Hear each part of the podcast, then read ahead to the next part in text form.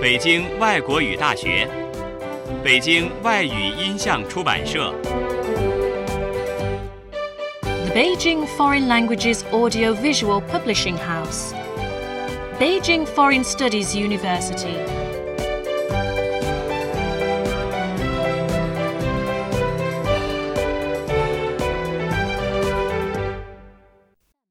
轻松英语名作欣赏小学版，《风雨河岸柳》 The Wind in the Willows. Chapter 1 Life at the Riverbank.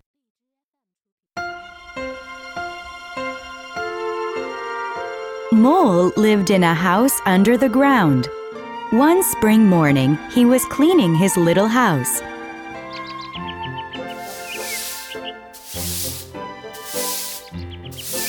Oh, I'm tired.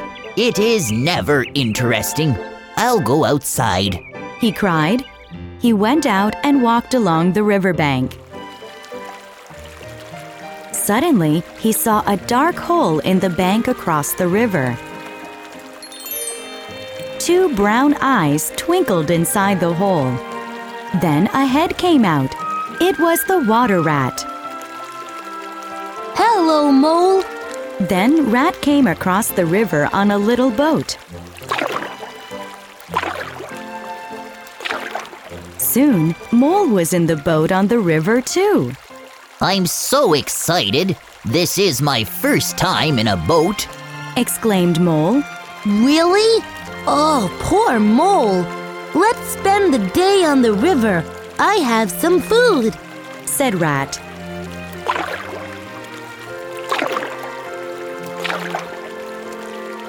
Rat rowed and Mole looked all around him. So you live by the river. What a wonderful life. Said Mole dreamily.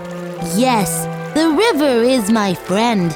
It gives me food, and of course, I wash in it. It's my whole world, and I don't want any other. Said Rat. Rat and Mole had a delicious lunch on the riverbank. They could see the river passing lazily by. Oh, look! There's Toad! Shouted Rat. Mole saw Toad rowing past them in a boat.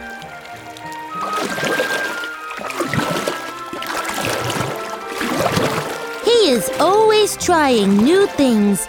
Sometimes he talks too much about himself. But he is my good friend. Said Rat.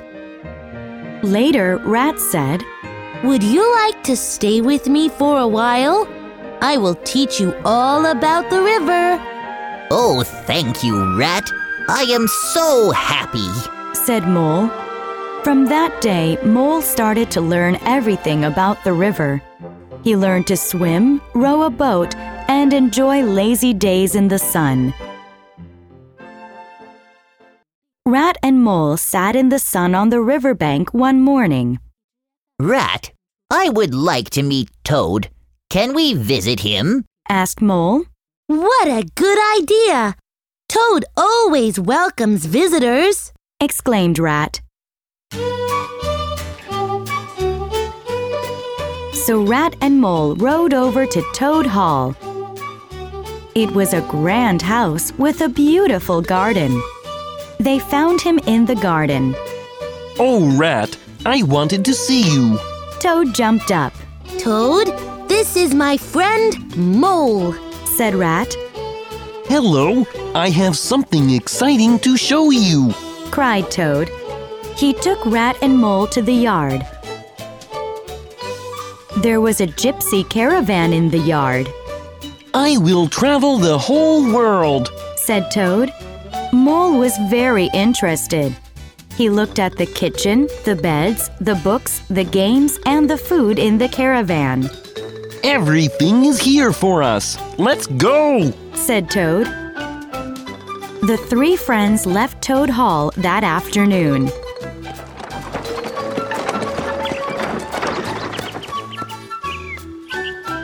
What a beautiful day. This is better than the river.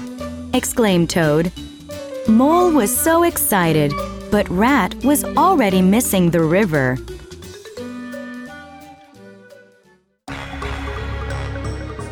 The next morning, Toad, Rat, and Mole heard a strange noise behind them. They looked back and saw a lot of dust in the road. The strange noise came again.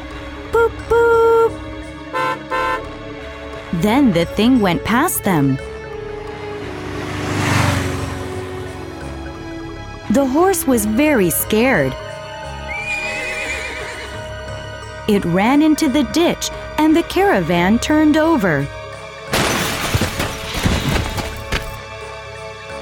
The windows and everything inside were broken. Rat jumped up and down angrily in the road. But Toad said dreamily, I never knew. That was a motor car. Now that's the thing for me. Uh, we'll just have to walk then. Come on. Rat sighed. They went back to their home. The next day, Toad bought a very large and expensive car.